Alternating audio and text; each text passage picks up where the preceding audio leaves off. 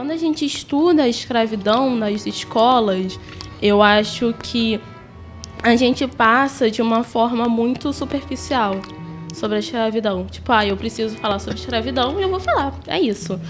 E a gente não estuda afinco o que foi, a gente não tem esse olhar de humanização das pessoas pretas que foram escravizadas. Olá, seja muito bem-vindo, muito bem-vinda ao Pode Crer 06, que hoje é a continuidade, a segunda parte do Pode Crer 06, Vidas Pretas Importam.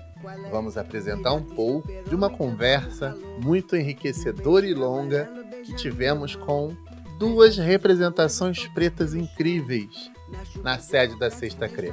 A primeira se chama Bernardo Mendes da Silva, de 98 anos, totalmente lúcido, comunicativo, avô, bisavô, tataravô e flamenguista. Uma figura fantástica, que não dá vontade de sair de perto. A segunda se chama Alicia Mendes Silva, de 17 anos, normalista, eloquente e dona de uma retórica contagiante, uma professora pronta essas duas vidas pretas se contrastam e se complementam, sintetizam a nossa fé e a nossa esperança em dias melhores, em que não sejamos julgados pela cor da nossa pele, um tempo em que todas as vidas importam. Seja bem-vindo, seu Bernardo. Obrigado. Seja bem-vinda, Alicia. Obrigada. Bom, por onde vamos começar? Pelo, pela vitória do Flamengo? Seu Bernardo é flamenguista há 98 anos?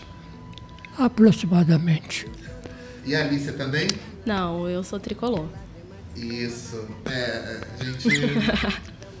a gente vai.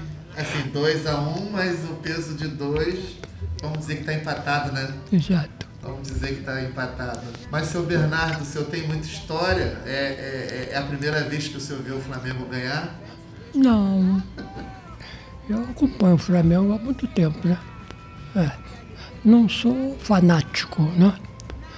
Se ganhar, ótimo. Se perder, é porque não jogou bem, né? É isso aí. E eu acho que isso a gente pode levar para a vida, né? Exatamente. Quantas vezes a gente ganha, quantas Exatamente. vezes a gente perde. E o importante é não parar, né? Exatamente, com certeza. E, e, nessa, nessa sua caminhada, seu Bernardo, de 98 anos, o senhor já viu foi coisa? Ah, muita coisa, muita coisa. É, fala um pouco da sua vida, onde o senhor nasceu, é, quando que o senhor casou, Conta pra gente um pouco da sua história. Eu nasci no município de Nilópolis, que é estado do Rio, né? O senhor é filho de quem? Quem eram seus Papai, pais? José Mendes da Silva. E minha mãe, América Mendes, os dois falecidos. E aí, é, fala um pouco da, dessa, sua, dessa sua infância. Tinha, o, senhor, o senhor era daquele que gostava de subir na, na, na jaqueira, na mangueira, dava muito trabalho quando era, não, que eu, garoto? Não, eu que eu lembro, não dei muito trabalho meus pais, meus pais não. Entende? Não era muito levado não. É, como criança eu gostava de brincar e tal, jogar bola de gude, né? Mas trabalho meus pais nunca dei. E o senhor estudava? Chegou a, a, a é, estudar? Eu, eu, eu, eu estudei até o quarto ano primário, né? Daquela época, né? Eu estudei, né? Na sua rua, o senhor era o único menino preto ou tinha outros? Não, tinha muitas pessoas de cores. Uhum. É. Tinha pessoas claras, mas também tinha pessoas escuras, né? Uhum. É. Eu morei na, nessa época, eu morei na Areia Branca, é, município de Roxo. Roxo. É. O senhor é de 1924. 1924. É, 10 de setembro. Era muito difícil ser preto? É, antigamente a pessoa de cores eram assim mais, né? Tinha aquele negócio tal. Hoje está mais liberado, né? Hoje eu acho que está mais liberado, mas no, no meu tempo era um pouquinho esquisito, né? Para a pessoa de cor. Mas hoje não, hoje com a convivência e tal, está bem melhor, bem melhor. É, era difícil ser criança? Não, não, não era difícil, não. Não era difícil, não. Não era difícil, não. Mas existia. O senhor chegou a. O senhor lembra, durante a sua infância, de ter vivido alguma situação de preconceito? Não, nunca tive. Nunca tive. Nunca tive. Apesar de que tinha aquele movimento de pessoas negras e claras, mas eu nunca tive problema. Eu sempre tive, assim, boas acolhidas de todo mundo. Aonde eu moro, na repartição que eu trabalhei há 30 anos, graças a Deus sempre tive boas acolhidas. Com todo mundo. Nunca tive, assim, preconceito. O senhor chegou a trabalhar aonde? Eu trabalhei na Superintendência de Transporte na rua Bambina, Botafogo. É da prefeitura lá. Sim. É, e me aposentei lá mesmo. Fez muitos amigos por lá. Muitos amigos, muitos amigos mesmo. E, e Alicia, é, como é para você ser neta do seu Bernardo com essa história aí incrível? Cara, é imensurável. O meu avô, ele tem as histórias da vida dele e mesmo com essas histórias, ele não deixa de dar aquele abraço, aquele suporte e ouvir ele falar do pai, da mãe, da infância. E é muito incrível, mesmo com 98 anos, ele consegue, sabe? Ele tá ali e ele fala, ele ri, ele brinca. É surreal. Eu sou muito grata por tê-lo na minha vida. Ele tem a memória fresquinha, né? Tem. E assim, é, a gente tá aqui na, num, numa, num lugar, numa posição, falando é, da dificuldade do, do, do, do, homem preto, da mulher preta na sociedade que a gente vive. É, ele, ele seu, seu Bernardo reconhece a existência desse preconceito, mas o, o carisma dele né, venceu. Exatamente.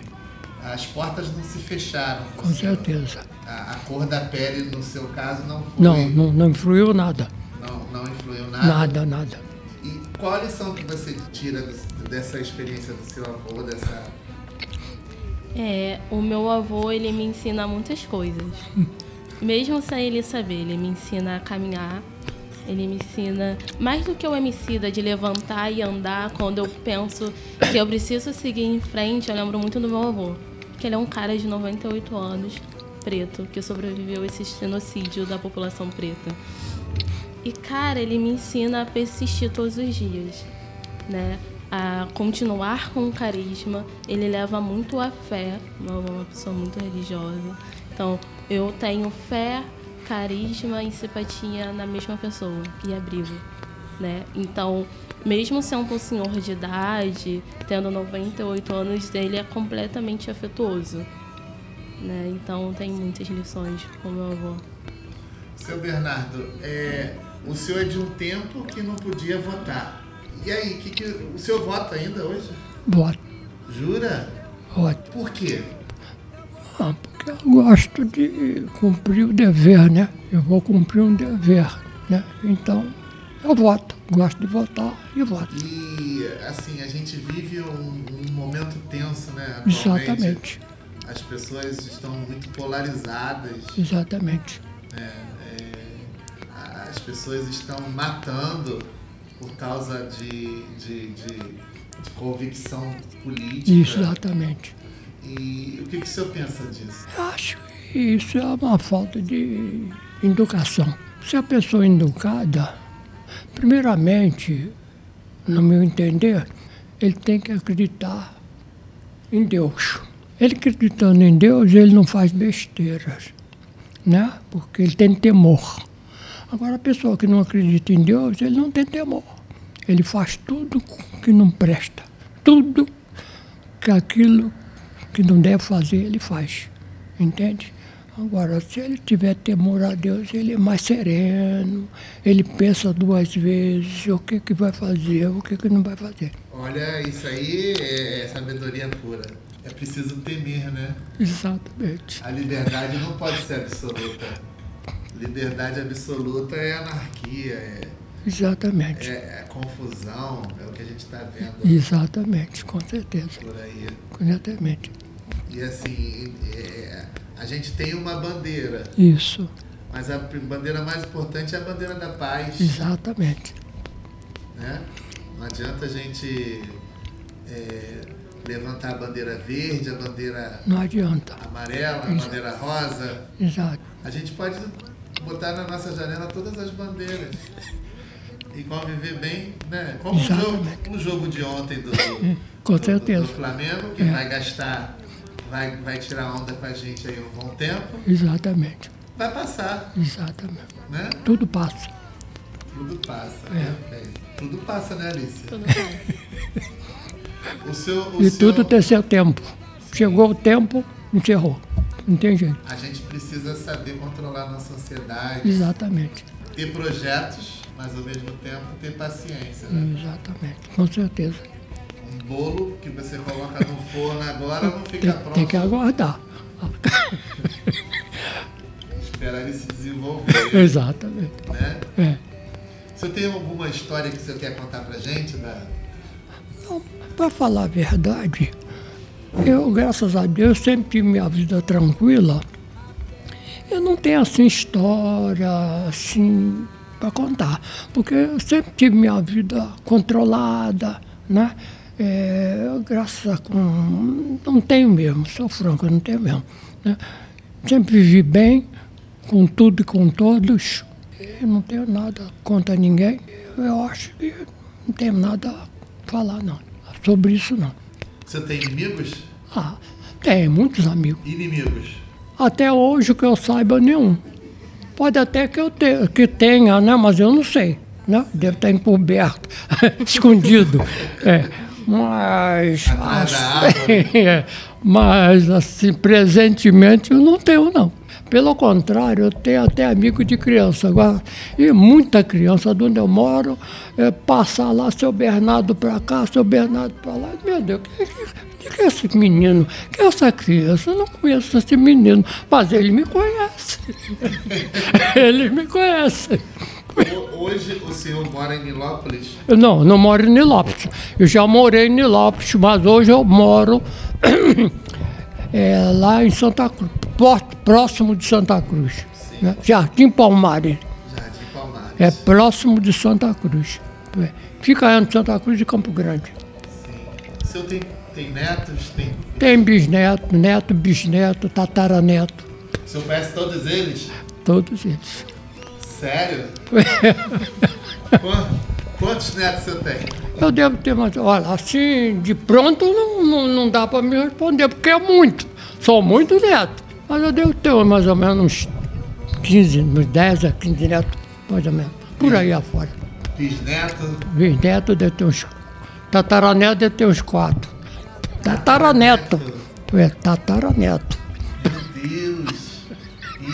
Neto, bisneto, tataraneto.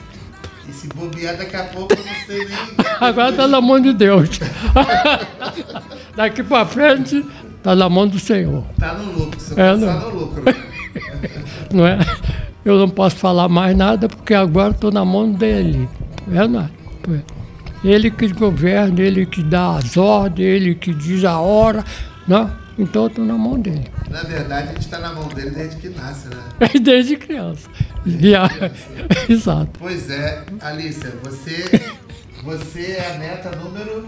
Você é Ah, neta ou eu sou neta. É neta. Sou neta. Eu sou a última neta, porque a minha mãe é caçula e eu sou a última. Então eu sou a última neta. Eu fecho os netos, agora é só estatário. E, e, e vocês reúnem a família, essa família toda, esses netos, essa detalhada toda? Tem lugar para juntar essa turma toda, esse povo Ah. todo? A casa do meu avô é sempre um local, assim, pra gente se juntar. Ou a casa de uma tia, Natal. Mas quando reúne mais a família, é o aniversário do meu avô. E aí a gente faz questão de todos irem, porque são 98 anos. Haja coração nessa Bernarda. Com certeza. Eu, eu, eu tô aqui imaginando é, a sensação de ver aquele monte de neto, bisneto, as pessoas, várias gerações. Várias gerações. Né? Várias Já não é gera- a quarta, a quinta, né? Já é a quinta? É, Meu Deus. quinta geração. Muito legal. E, e assim, é, cada geração tem uma história. Tem, Cada, tem, Sim. realmente, com certeza. né, cada, cada geração dessa viveu uma fase dessa, Exatamente, dessa nossa sociedade. exatamente. E o que você pensa para o futuro, Alicia? É, o futuro, ele é que ele tá muito junto do passado, é como o pássaro Sankofa, não, não tem como fugir. Mas no futuro eu espero muita coisa. Eu espero muita liberdade. Porque quando eu vejo a trajetória do meu avô, eu vejo que nós, enquanto pessoas pretas, conquistamos muita coisa, né? O que meu avô viveu, eu não vivi nem de longe. Mas o que eu vivi, eu não quero que os meus vivam nem de longe. Eu quero poder que os meus filhos possam ir correndo para a escola sem medo, que possam entrar numa loja americanas, que possam sair com seus blacks. Então eu espero muita coisa né? E eu vejo que é com muita luta e é com muita resistência. O meu avô para mim é um símbolo de resistência pura. A minha mãe é um símbolo de resistência pura, né? Acredito que nós, enquanto pessoas pretas, a gente não pode deixar o medo nos vencer, né? Porque a escravidão ela não aconteceu há 400 anos atrás, né? E eu acho que saber identificar o racismo dentro das escolas, principalmente, é primordial. A gente tem a Lei 10.639, né, que trata disso. É muito importante trazer isso para um bate-papo, um podcast e tirar essa visão de que, ah, eu preciso estudar sobre racismo, porque sabe? E tipo, eu quero estudar sobre racismo, eu quero me aprofundar, eu quero saber quais são os meus limites. E eu quero saber por que, que eu tenho limites. É muito importante falar sobre isso, porque quando a gente não sabe algo, a ignorância ela domina a situação e o medo domina a situação.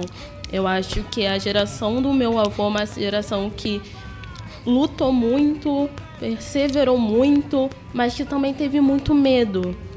A geração da minha mãe é uma geração de muito medo. E não só do medo do meu cabelo, o medo de alisar o meu cabelo, mas o medo de sair na rua. Que é um medo que às vezes me assombra. E esse medo tem nome, é racismo. Então, para o futuro, eu quero que os meus filhos, os meus netos, os meus tataranetos, não espero chegar nos 98, para mim é muita coisa, que os meus tataranetos eles não vivam com esse medo. O senhor nunca passou por uma situação de, Graças a Deus, não. de? Não. Até, até, até esta data, graças a Deus, não. Você já passou, Alicia? Já, já passei por algumas. Eu não. Algumas? Algumas. Eu nunca fui chamada de algo, mas o racismo no Brasil, ele é completamente velado. A gente sente e a gente não pode provar que sentiu algo. Mas as pessoas chamam um cantor famoso de macaco Sim, chamam. e as pessoas Exato. imitam som do Exatamente, animal. exato. Então a gente não pode mais falar que esse racismo é velado, porque ele é explicitado. Sim.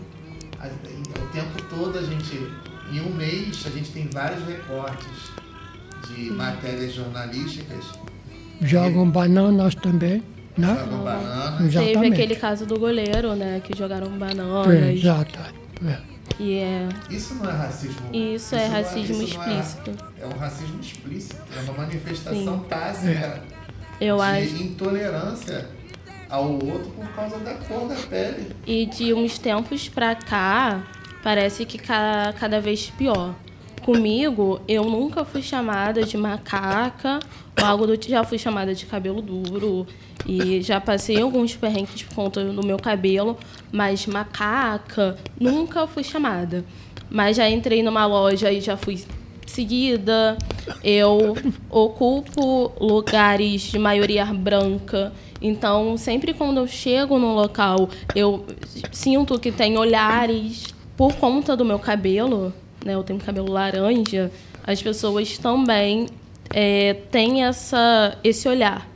E que não é um olhar de carisma, não é um, um olhar de afeto, é um olhar realmente de nojo e de nossa, que coisa exótica, assim, sabe?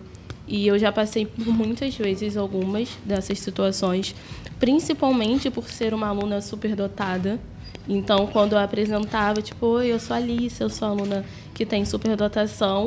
E quando falavam em Alice em superdotação, sempre imaginava uma menina branca. Porque, infelizmente, a gente começa esse erro de associar inteligência a pessoas brancas. Né? Isso está nos filmes, nas séries. Sempre que tem um, um, geralmente um cara, sempre que é um, tem um cara muito inteligente, ele é branco. Sempre que tem um cara super dotado, ele é branco. Sempre que tem um personagem autista, ele é branco. E aí, quando eu chegava e eu era essa aluna super dotada, eu sempre tive esses olhares. Tipo, ah, então é você, Alicia. Sempre me imaginavam diferente. A gente precisa ter mais espaços como esse, mais Sim. polos a gente precisa parar de, de, de, de, de fazer de conta que vive na Austrália, que vive na Suécia, Sim. que vive num, num mundo é, desenvolvido e que não convive com a intolerância. Né? O seu Bernardo, ele é uma exceção à regra. É, ele tem uma inteligência emocional é, elevadíssima. Absurda. Que, que absurda, que foi responsável muito pela caminhada e pela vitória, por ele transitar por, esse, por esses espaços todos Exato. sem ser incomodado. Exatamente. Né? É, mas isso é uma exceção. Né? A regra, infelizmente, é essa esse nojo, essa, essa intolerância com, com a, a pessoa que é, uma pessoa que, que, que é preta.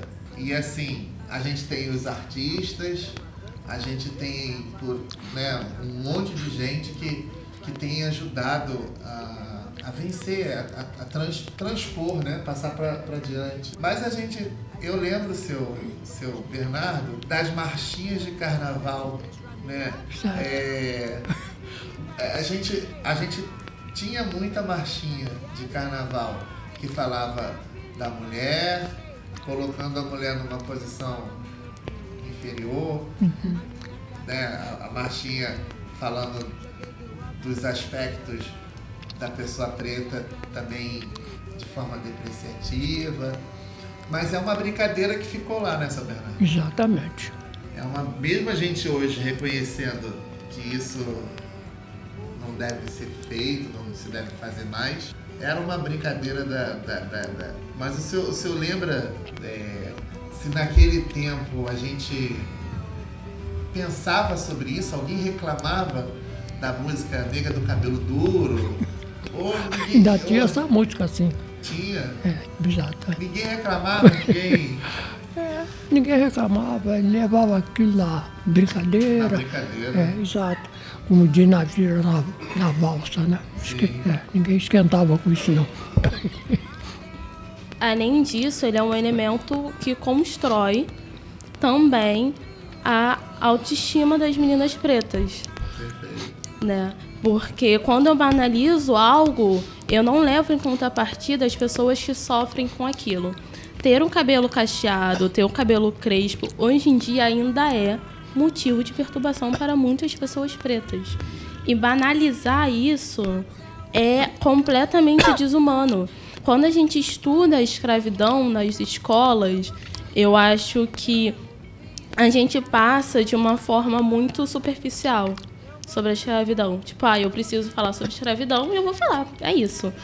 E a gente não estuda afinco o que foi, a gente não tem esse olhar de humanização das pessoas pretas que foram escravizadas. A gente não tem esse olhar de humanização com as que foram e a gente não tem esse olhar de humanização com as pessoas pretas que ainda vivem no Brasil. Então essas machinhas, essas brincadeiras, sair de nega maluca, é completamente desumano, porque eu não posso brincar com aquilo que te fere, né? Tem que pensar e relevar, é, tem que pensar, tem que reestruturar, né? Mas de carnaval a gente pode fazer um monte.